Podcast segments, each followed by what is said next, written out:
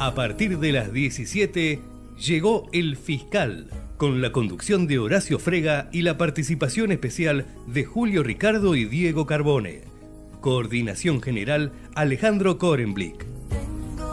Hasta las 18, 60 minutos de comunicación y convivencia. El fiscal del tiempo de la verdad.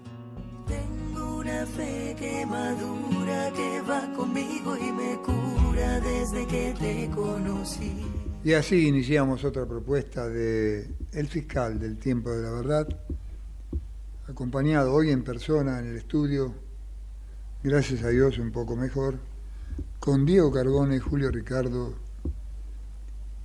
y pensando que seguramente Gerardo me ha, extrañado mucho. eh, y antes que nada, bienvenido.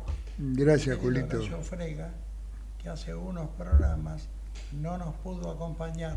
No nos pudo acompañar porque estaba recuperándose de un tema. Sí, sí. Que afortunadamente, por lo menos de chapa y pintura, se lo ve muy bien.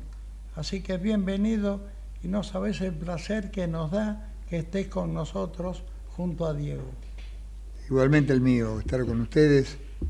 Los he seguido de cerca igual, he podido participar. Pero bueno, la edad no viene sola, todos vamos a llegar, muchos van a llegar a esta edad y más. Y bueno, el tiempo es inexorable. Hoy es un día realmente penoso para mí y seguramente para muchos argentinos, de ver cómo se presenta alguien en nombre de nuestro país a decir las barbaridades que ha dicho el presidente de la Nación en Davos. Evidentemente para él no existe la justicia social porque es un injusto. Hubo un gran escritor, Marek Alter, escritor judío, más grande escritor judío de Europa, que hizo un libro que se llamaba Los Justos. Los Justos representa un lugar en Jerusalén donde hay un árbol por cada uno de esos justos. Y se refiere a la historia de 100 seres humanos no judíos que salvaron 500.000 judíos del holocausto. Bueno, parafraseando esto, digamos que mi ley no tiene nada de justo, porque está sometiendo a millones de argentinos a la miseria, a la indigencia. Yo diría los está dejando en un estado emocional desesperante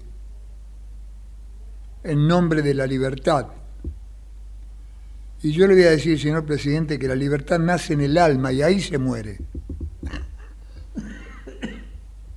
Nadie es tan importante para otorgarnos la libertad. El hombre nace libre desde su primer grito en esta tierra y nace tan libre que hay madres que lo tiran a un tacho de basura y sobrevive. Usted no es nadie para hacerme libre a mí. Nadie, como dijo Peteco Carabajal. Usted no es nadie para decir que nos va a dar la libertad. Es una vergüenza que niegue la justicia social. Yo repitiendo palabras de Perón que vienen de los atenienses. Cuando los pueblos se cansan, hacen tronar el escarmiento. Y dentro de siete días, seguramente serán muchos, los que estaremos en el Congreso, en la plaza del Congreso, para decirle no a esta bestialidad política que asola a la Argentina. Nadie se animó tanto. Nadie, ni siquiera los fusiladores del 55. Nadie. Nadie, presidente.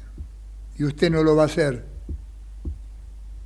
Porque seguramente va a llamar a la señora Bullrich, que en su estado de sobriedad permanente va a acatar las órdenes para encontrar un colectivero que pisó un, un perro.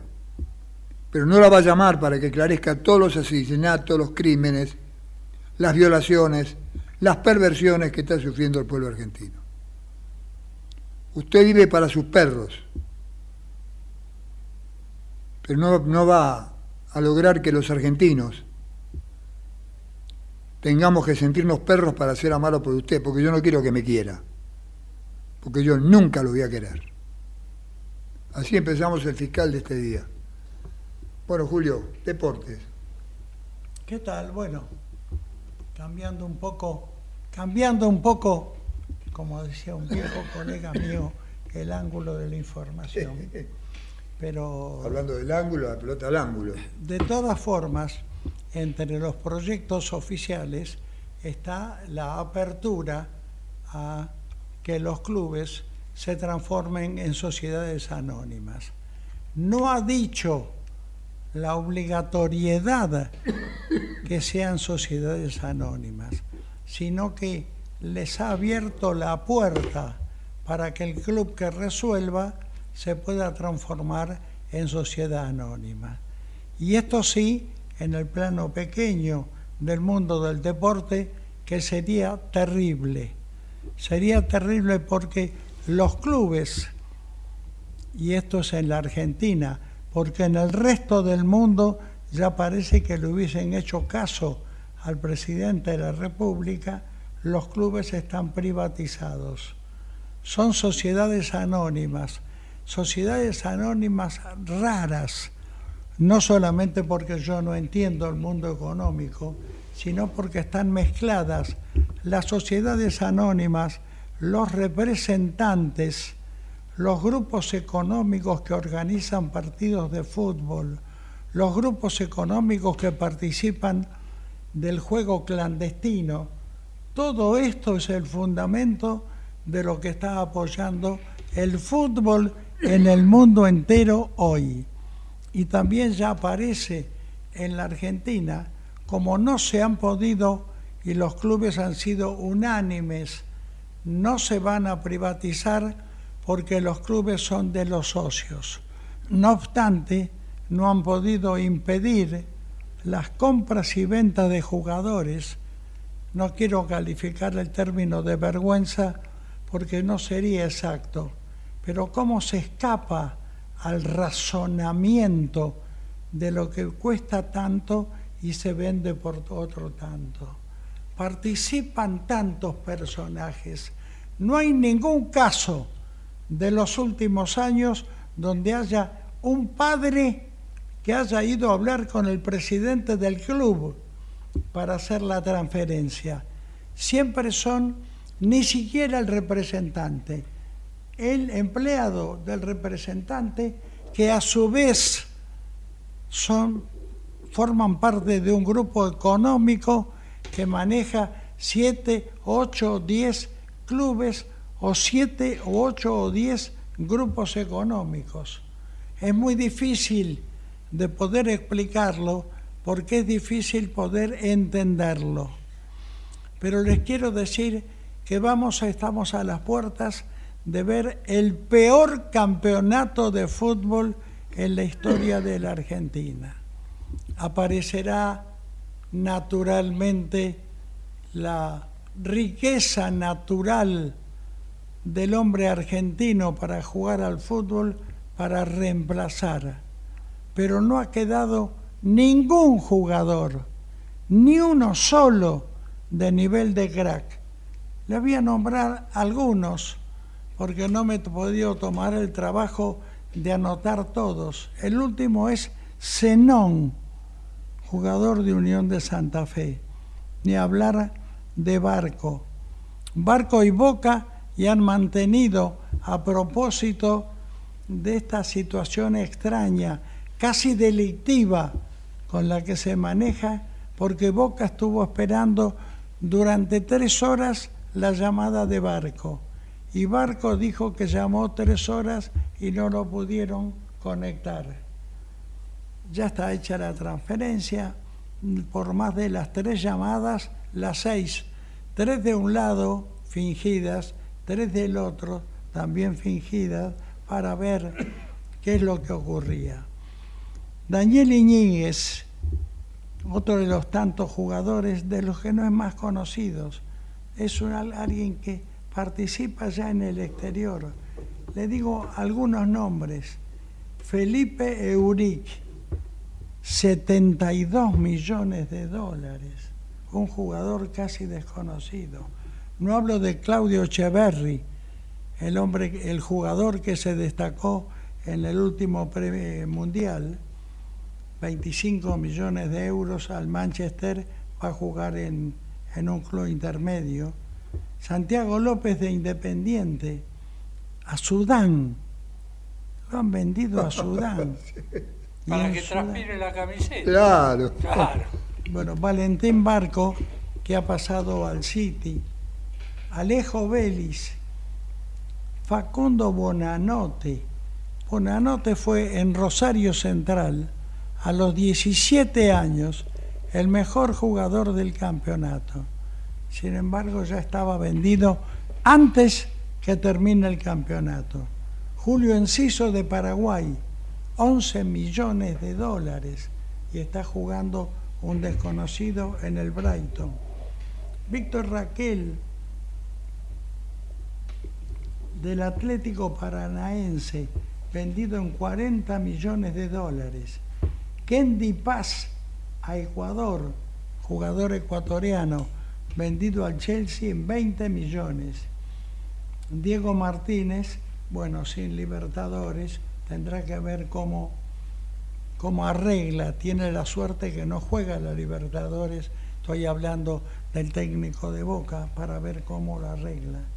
Independiente va a jugar en Miami, Valentín Barco en el City, Santiago Castro, Nicolás de la Cruz, un jugador uruguayo magnífico para mí, el mejor jugador del último campeonato el armador de juego arrancando por la derecha, trabajando como marcador lateral, pero pasando rápidamente al ataque, armando juego, jugando un fútbol muy moderno, muy táctico y aparte desarrollando una capacidad personal, ha sido vendido al Flamengo.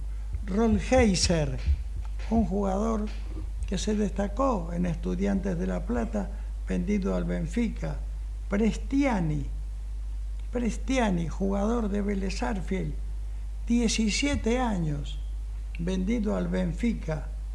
Bueno, ni hablar del drama que se le presenta a Boca, porque le han vendido a Batalla y a Javier Elías, pero al fútbol local.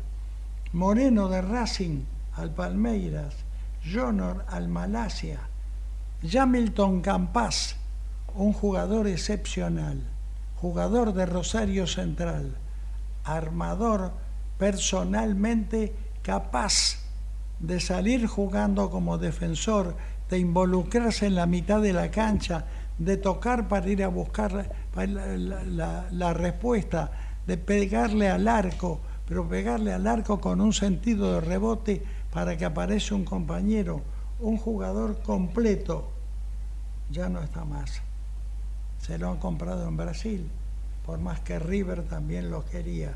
José Santos Romero, es decir, es impresionante la lista de jugadores que se han vendido.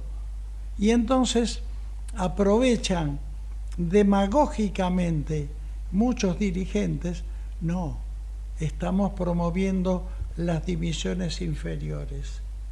No promueven las divisiones inferiores, tienen que sacarlos obligatoriamente para tratar de encontrar un chico de 16, de 17 o de 8 años que pueda jugar en el fútbol de la alta competencia como es el fútbol como es el fútbol de la Argentina. Veremos entonces cómo resuelve la Argentina la cantidad enorme de campeonatos. Y a propósito de esto, y explicándote cómo el negocio en el peor de los sentidos se ha hecho dueño.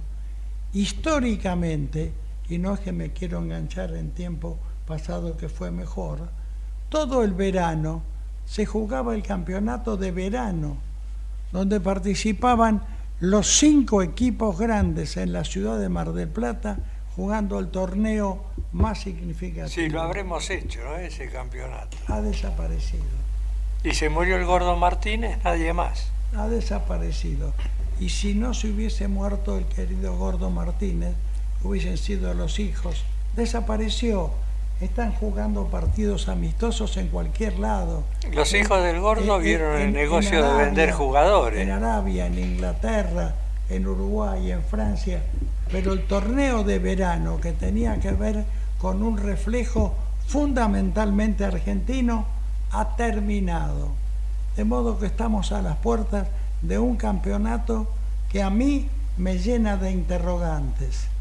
Debo ser justo que esto es para salvarme un poco, porque creo que va a ser muy mal jugado. Los jóvenes que se van a ir incorporando al fútbol tienen que hacer un trayecto, pero no los jóvenes futbolistas, los jóvenes que van al colegio, no empiezan en primer grado y se reciben de bachilleres. Empiezan en primer grado, hacen el colegio primario, el colegio secundario, van apostando al crecimiento para llegar finalmente acá.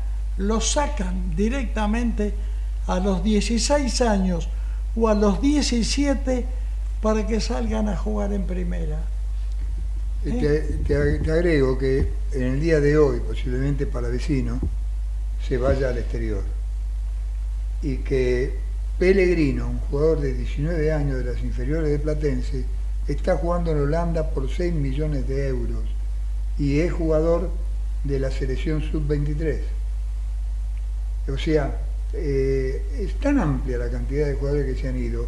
Tiago Palacio, jugador platense de 18 años, está jugando en la selección de Uruguay. Te hice una lista de 20 nombres por tomar pero no son jugadores que juegan. Para, para que me, me Si van a los 17 años, van a la selección de Uruguay. Sí, se los llevan antes que sean mayores de edad. Ahora van a tener simplemente algunos que salir de la temporada para hacer la, la pretemporada del equipo de Mascherano, que tiene que jugar la, preolímpico. El preolímpico. Barco será uno de los jugadores que tiene que salir del equipo inglés para jugar en este preolímpico, que es tan importante, porque es el preolímpico y es la puerta de la Copa América. La Copa América se ha transformado en, en el torneo más significativo, sigue siendo la de siempre, pero hoy la ven centenares de millones de personas más, porque el fútbol se ha expandido de una manera brutal en Asia, en África, en Europa. Entonces son millones los que lo están mirando. Bueno, y esta Copa América es la que clasifica en definitiva para el Campeonato Mundial, que es el objetivo. Hablando de objetivos, y para terminar con esta breve introducción, yo estoy muy feliz de que Messi haya sido elegido de best, el mejor jugador. Por más que Haaland haya aparecido siendo goleador y haya empatado la cantidad de votos, Haaland es un gran jugador, Mbappé también. Pero Messi viene, nos olvidamos, de ser campeón con el Paris Saint Germain un equipo mediocre, al que él le aportó su dosis de capacidad para que fuera campeón. Bueno, Messi ha sido elegido de best, el mejor jugador del mundo. Tengan en cuenta que esto lo organiza la FIFA, no es un grupo económico particular. Divide los votantes en cuatro. Un cuarto son los capitanes, de, todo, de todos los equipos reunidos, no si es que quieren participar. Los capitanes, los directivos, un grupo de periodistas elegidos y dirigentes de fútbol elegidos. Todos estos son los que votan y han votado a Messi en la misma cantidad que votaron a Haaland. Pero cuando había empate, según el reglamento de la FIFA, lo que desempata es el voto de los directores técnicos. Y los directores técnicos votaron mayoritariamente por Messi, que logró un récord que va a ser muy difícil de poder igualar. Durante tres veces, no consecutivos, durante tres veces, elegido como the best, el mejor jugador del mundo. Bueno, estamos así, ahí aparece también eh, varios jugadores argentinos en el sexto, séptimo lugar. Esto significa simplemente la ratificación de lo anterior. Los mejores jugadores argentinos están trabajando en el exterior. De modo que el campeonato argentino que ustedes van a ver, los dos campeonatos, la Superliga y la Copa de la Liga, serán mediocres futbolísticamente. Bien, Luis, eh, bien, eh, Diego. Decime como quieras, yo te contesto igual. Bueno, contame tu condena. Te cuento tu, tu, condena y la mía, la de todos, eh, porque estamos encanutados, atados de pies y manos, pero nosotros tenemos un guerrero importante que es el compañero Luis Delía, que hoy hizo una gran movida en la matanza y que ya lo tenemos en línea con nosotros. Luis, bienvenido. Un abrazo de Julio Ricardo, de Horacio Frega y mío. Y queremos hablar con vos para que nos cuentes un poco cómo viene la mano. Bueno, la verdad somos una locomotora al abismo, ¿no? Un, pueblo agredido por la este, inflación, por la transferencia de recursos eh, fenomenal que están haciendo sin ninguna política compensatoria, de las cuales ha sido excluido en la etapa anterior.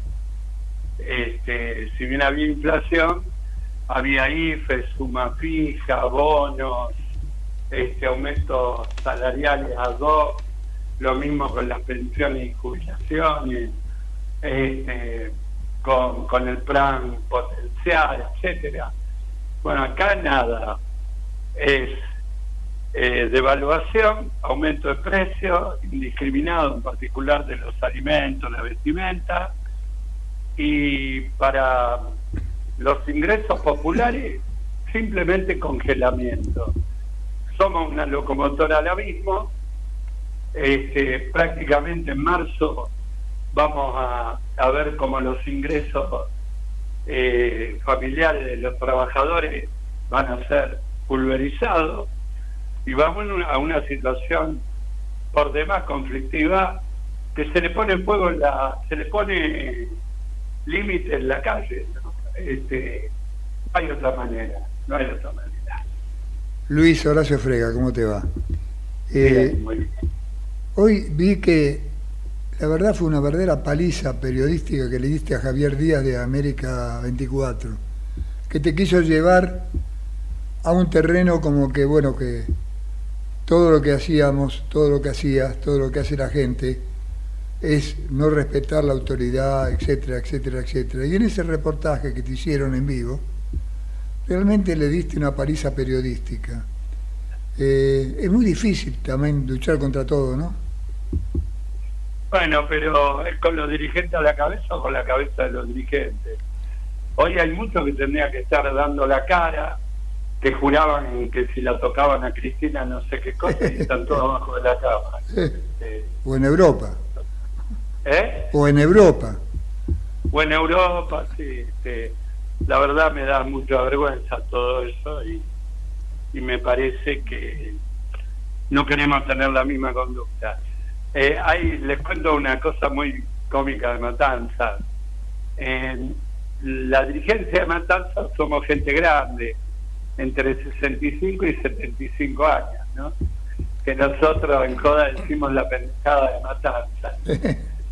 Este, y la verdad son los tipos que a mí me emocionan, de izquierda a derecha, lo digo. ¿eh? Sí, sí, sí, sí. Unos tipos divinos. ¿no? Este, y me encantó que hoy más de 40 organizaciones sociales, la multisectorial, hayamos hecho semejante presión. ¿no? Eh, eso fue muy importante. Además, el tema del protocolo, ya me tienen un poco harto con el protocolo, porque el protocolo es, es para la gilada, me parece, y no se animan. Pero, Mira, te voy, a, te voy a contar un cimiento barato de barrio. sí, La apretaron a la jueza toda la mañana del despacho de Burri y no lograron sacarle ninguna decisión. Al juez Rodríguez, perdón. sí, sí. este, el juez federal de la Matanza. Este, así que me parece que esto en la medida que se profundice, quizá en marzo estaremos en un corte como tiempo, por tiempo indeterminado, como alguna vez hicimos, y, y que fue después de 19 días, hace 22 años, terminaba un 23 de mayo del 2002, este, caía derrotada Patricia Burrich, que era ministra de Trabajo, no sé si se Con, acuerdan. con 39 muertos. Sí, que además mandó No, una 39 cantidad... muertos vinieron cinco, cinco meses después, porque lo que abrió la puerta el 19 y 20 de diciembre fue Matanzas.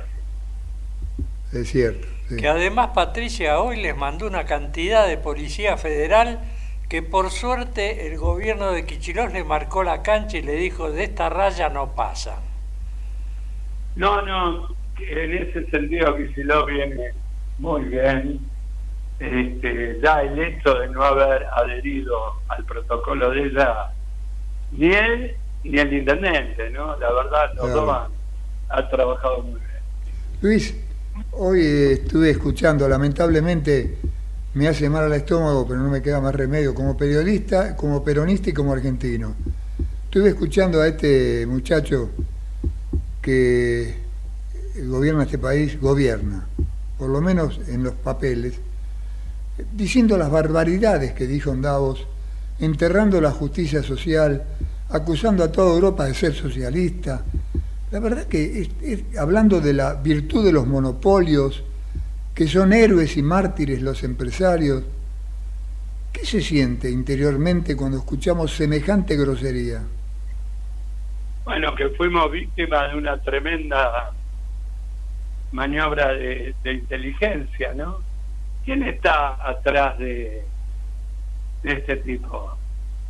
¿Eh? Eh, Está el grupo BlackRock y los hermanos Koch, que son tipos que sueñan con el fin de los Estados-nación. Claro. Este, atrás de este tipo están los buitres, ¿no? Por eso se comporta de esta manera. Y es la aplicación del plan Kissinger famoso de la Trilateral Commission, ¿no? Reservar... Mirá, no, sí, este, han pasado muchos planes acá, pero hoy concretamente es BlackRock. Detrás de la catástrofe ucraniana está BlackRock. Y detrás de la catástrofe argentina también está BlackRock, de otro organización. Eh, Luis, el 24, ¿se espera violencia, se espera tranquilidad? ¿Es el principio, es una bisagra en la historia argentina? El principio. Es el principio, este y creemos que se tiene que desarrollar un plan en todo el país para derrotar esta fenomenal estafa electoral que se llama este, Milei, ¿no? Eh, Milei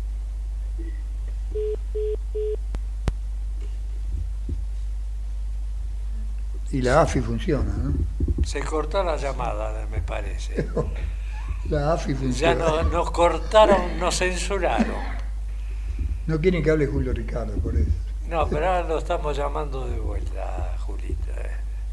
No, ya no. le- le- le- o se quedó sin batería o... No, no, ya vuelve, ya vuelve. Ahí está. Ahí estamos, No es como- reconectamos. No, no es como la casi- censura no le funciona. No es como Casildo. Herrera que dice yo me borré, ¿no? No, no, no, él está siempre al pie del No, no, no. Se cortó, no sé qué pasó. Y la AFI, la AFI, la afilada. La afilada cuchilla de los cortadores de llamadas. Julio Ricardo te quería hacer una consulta. Sí, Un gusto saludarlo, ¿eh? ¿Qué tal? ¿Cómo anda? bien, muy bien. muy bien. Bueno, simplemente para enfocarlo un poco dentro de mi ámbito, está autorizada, de las barbaridades que han salido, la venta de las instituciones deportivas argentinas, que son entidades de bien público, que, son, que tienen propietarios, que son los socios, y que tienen que cumplir al margen de las actitudes lúdicas del juego todos los valores educativos. Y esta gente quiere venderlos. ¿Qué le parece? Me parece desastroso, este, y bueno, aparece de manera diáfana que esto es la alternativa que tiene Mauricio Macri a su derrota en Boca, ¿no? El que soñaba venderle a los cataríes este Boca, y bueno, como no pudo ganar la elección en Boca, ahora tiene esta, esta alternativa a través de, de esto que en el fútbol argentino es indudable. Los clubes son de los socios y de nadie más. ¿no? ¿De qué club sos hincha, Luis?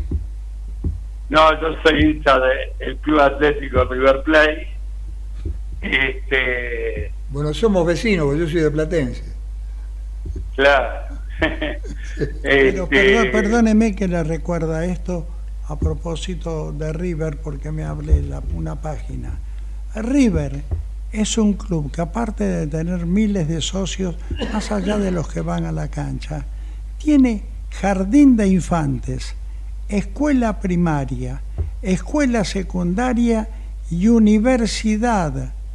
Esto en Sí, función sí. social, en función de los socios. Hay psicólogos trabajando permanentemente en todas las actividades deportivas, en el vóley, en la natación, en el básquet, pero todo esto se va a terminar. Bueno, si este decreto es aprobado este, o ratificado en su defecto por la ley Omnibus, este, sí, se va a terminar y van a intentar este, que River sea una sociedad anónima, este, intentar para intentar vendérsela algún este, sociedad, alguna sociedad multinacional connotada en el mundo. Yo no quiero que sea eso, quiero que siga siendo River Plate, de los socios, de el, el mismo River que alguna vez este, nació en la boca y se fue mudando hasta terminar en Núñez. ¿no? Luis, Ahora- Queremos que siga haciendo eso. ¿Seremos capaces o serán capaces los socios de todos los clubes de votar a favor de la venta? Bueno, este, acá depende mucho de los diputados. Este, ayer le preguntaban a un connotado diputado amigo cómo estaban las cosas y me decía que él todavía guardaba alguna secreta esperanza porque entre los aliados de Milei, este, aliados en los grandes trazos, Pichetto, Stolbizer, este, hay, hay cosas que cambiar, que permutar en todo esto, y que él ve a un Milei cruzado, dogmático, este, incapaz de negociar un ápice. Por lo tanto, guardaba la secreta esperanza que ese tipo de conducta este, lo lleve al fracaso este, a la hora de aprobar la iniciativa. Eh, es un diputado con, con muchos años como diputado y con gran entrenamiento, así que no quiero no quiero botonearlo, pero Sí. pero guardaba alguna secreta esperanza en este sentido. Luis, ¿el peor peronista es mejor que el mejor de los otros? Sí, sin duda, eso, pero este, yo cuando me propusieron Sergio Massa volver al 76, ¿qué es esto? Dije, no, Sergio Massa, salía militar a lo bestia, ¿no? Y bueno, como corresponde a un compañero peronista, pero además los senadores y los diputados se habrán dado cuenta que si votan este proyecto ley que les llevaron, se están cavando su propia tumba, que el pueblo puede hacer que se cumpla la última profecía de Don Orione que no se cumplió, un presidente colgado en la Plaza de Mayo. Bueno, la verdad que no sé, lo que sé es que el ánimo social, y de esto conozco, está muy mal. A ver, en términos conceptuales, teóricos, arbitrarios, que el pueblo necesita mil para vivir, sus ingresos son de 100, y vamos a la catástrofe, vamos al desastre. ¿Qué es lo que va a pasar en los próximos 30, 60 días?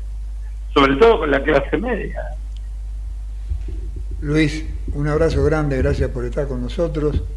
Y bueno, el 24 será un día histórico, evidentemente. Quería una plaza con un millón de personas, mi ley, y le vamos a poner dos millones, y pues todo puede ser. Sí, yo creo que va a haber mucha gente y está todo el mundo este, trabajando en esta en esta línea.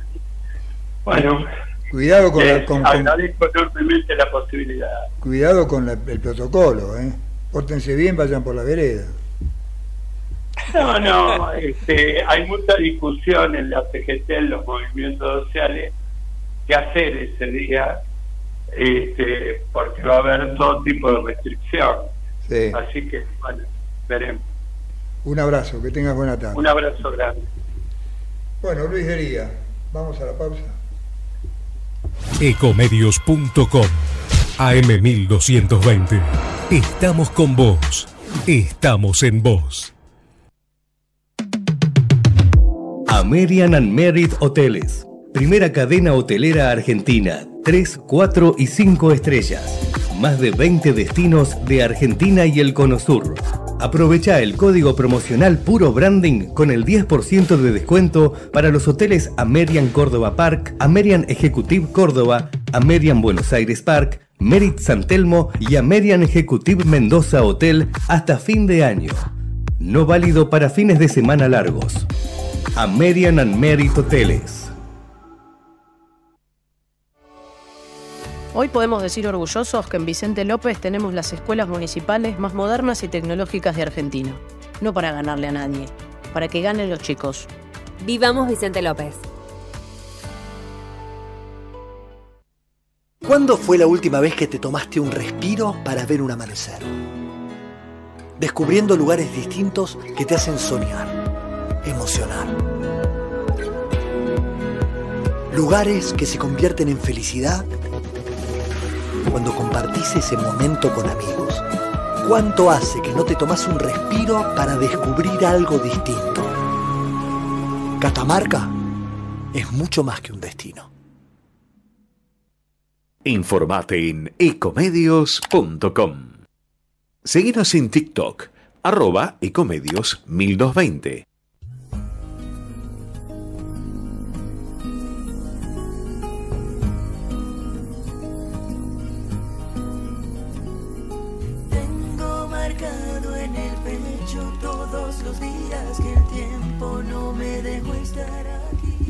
Y estamos en el aire.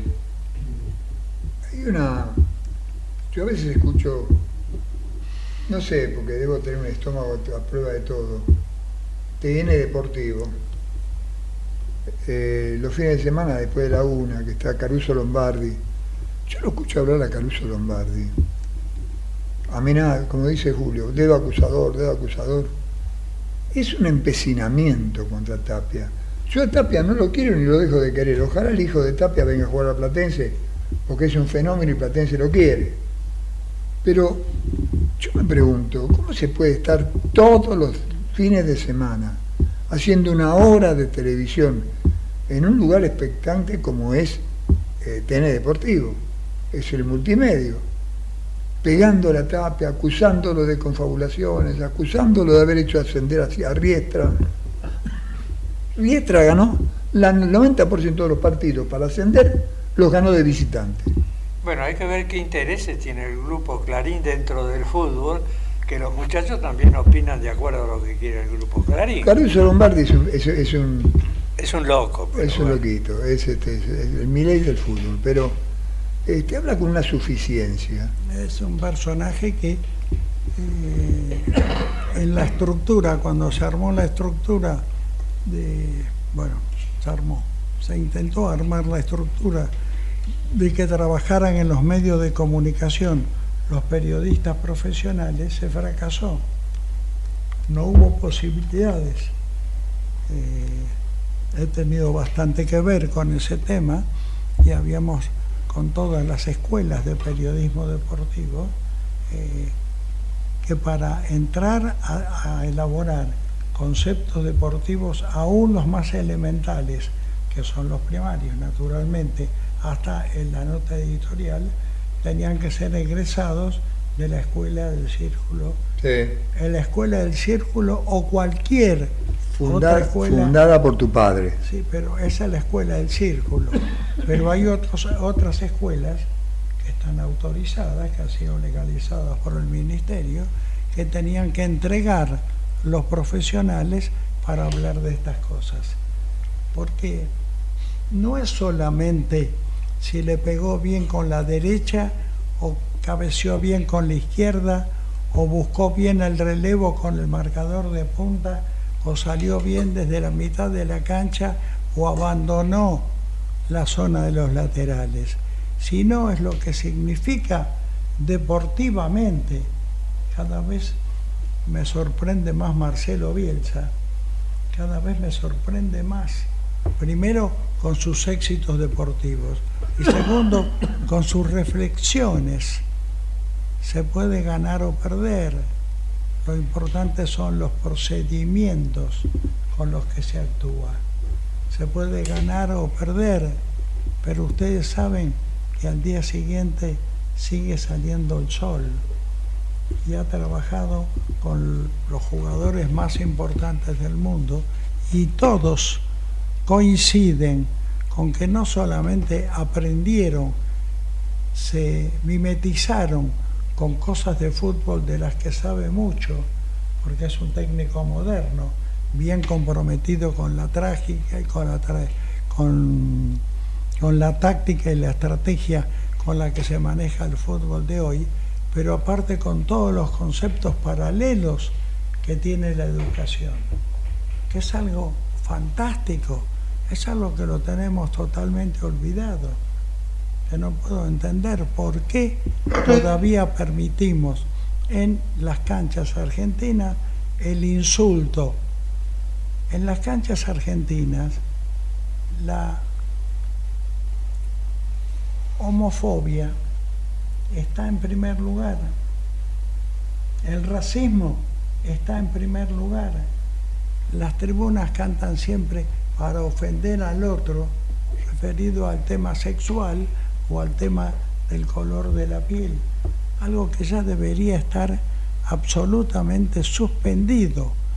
Y a propósito de esto, recuerden que la FIFA acaba de suspender, no, suspender, no, amputar a Brasil y a la Argentina, primero con un montón de dinero y segundo con un partido de fútbol con la mitad de la cancha, porque fueron acusados hinchas argentinos e hinchas de Brasil de homofóbicos, de racistas obligatoriamente de poner los cartones no al racismo y aparte el fútbol, el juego, no el fútbol, todo el juego, lo que enseña es a terminar con eso, a terminar con la actitud racista, con la diferencia por el color, la diferencia por la religión.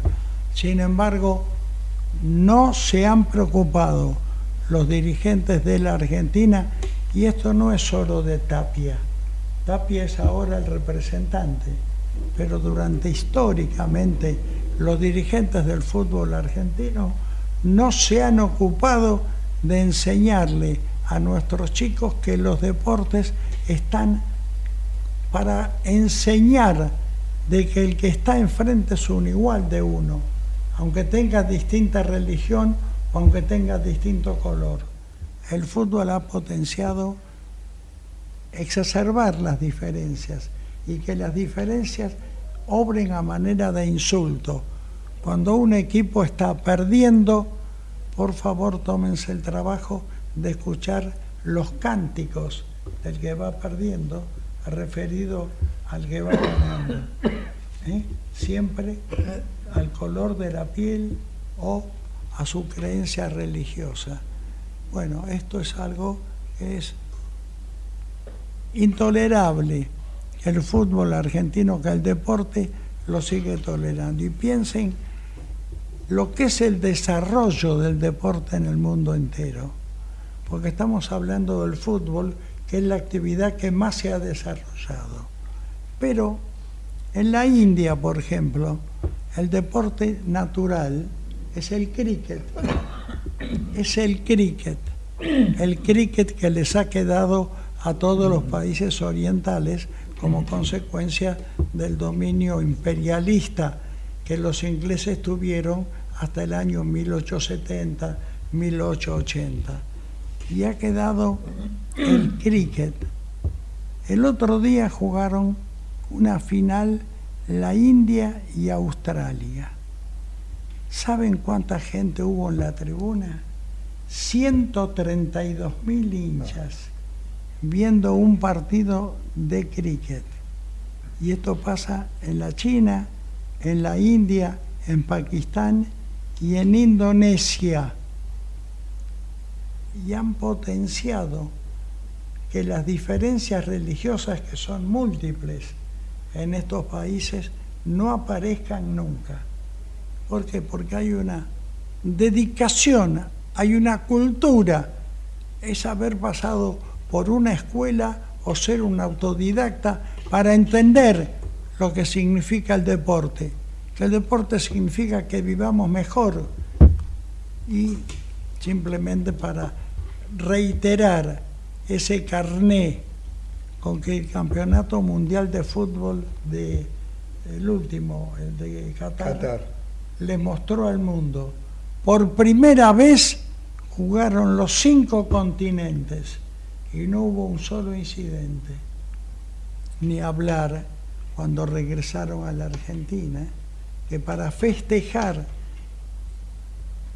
es entendible con la pasión y la devoción afortunada que hay por el juego y por el fútbol entre los argentinos, que no nos llame la atención que 5 millones de argentinos invadieron la ciudad de Buenos Aires y no hubo un solo incidente.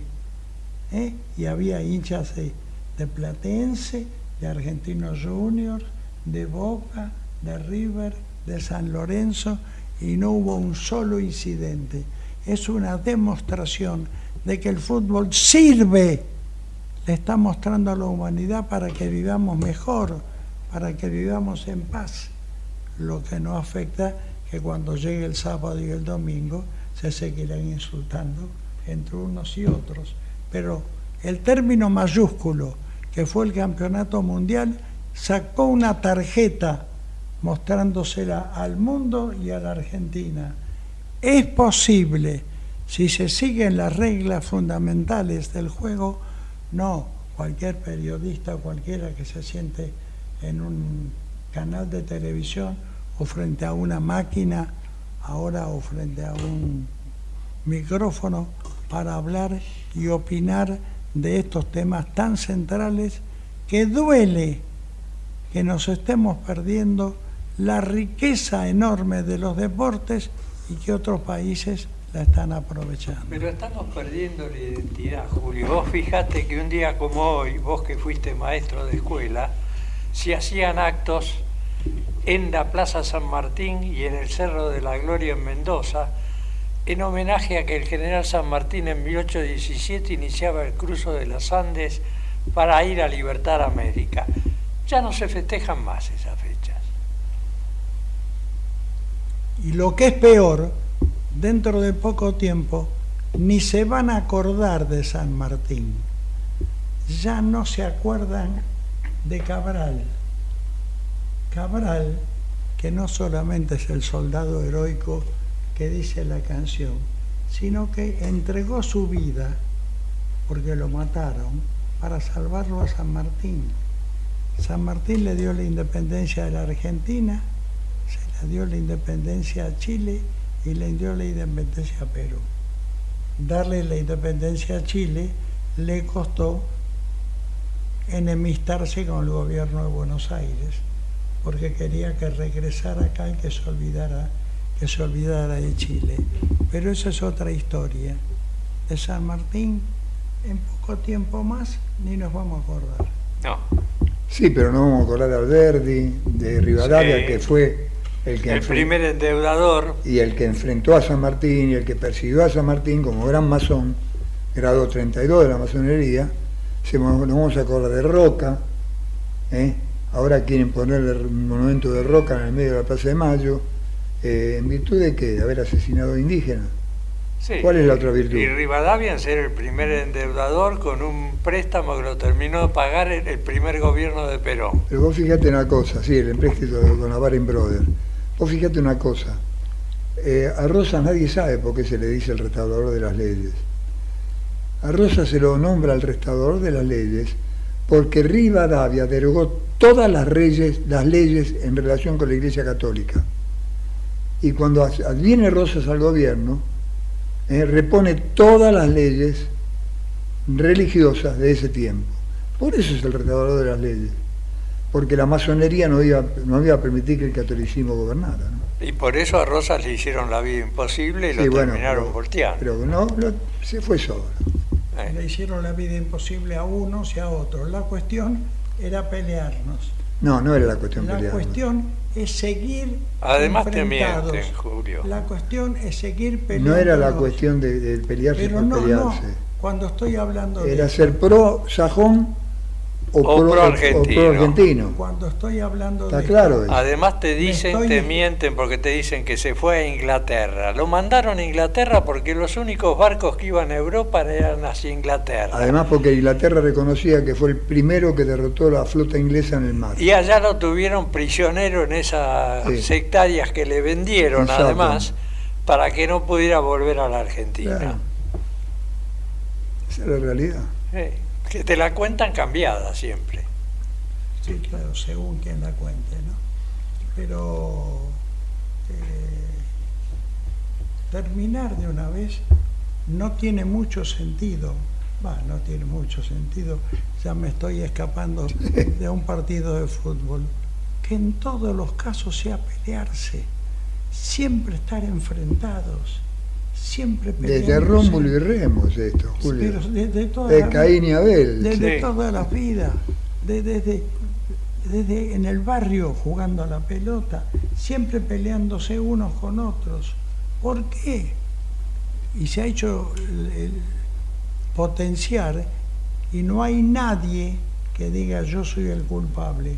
Cuando dos se pelean, en el ámbito político, en el ámbito Y de la que calle, pida perdón. en el ámbito de la calle no hay ninguno que diga yo soy el culpable. No, el culpable es el otro.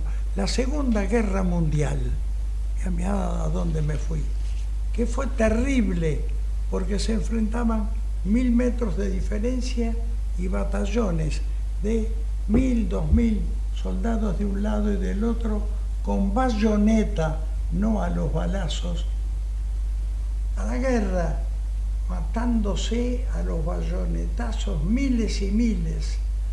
Los de este lado pensando que los culpables eran estos. Y estos pensando que los culpables eran del otro lado. O en la guerra de los 100 años que asoló Europa con la peste, Sí, que era la peste pe- bubónica, una guerra religiosa para sí, sí. que son las peores. ¿eh? El fanatismo religioso es el peor de los fanatismos. Y, y es potenciar y me escapé mucho del tema pequeño que me, me ocupar, que es el del fútbol. Con los hinchas de fútbol pasa lo mismo. Cuando hay un enfrentamiento, se potencia durante toda la semana el enfrentamiento de ese equipo con el otro, pero se potencia durante toda la semana. Y ahora más peligroso, porque aparecen, Internas. Sí, y aparecen dándose vuelta y aparecen amenazando a la familia, amenazando a la familia.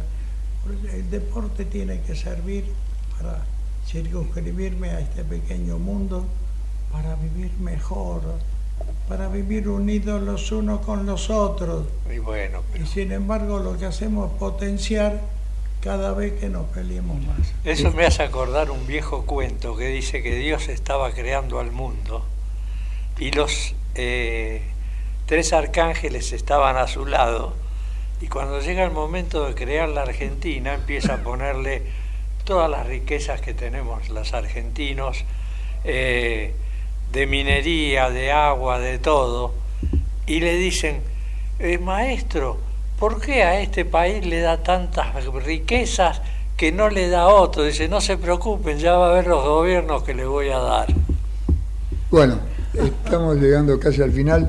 Yo lo que sí sé es que históricamente, salvo en el 46, que fue una campaña distinta, cada elección presidencial se hizo basado en criticar al que estaba gobernando y el que estaba gobernando en criticar al que posiblemente iba a gobernar.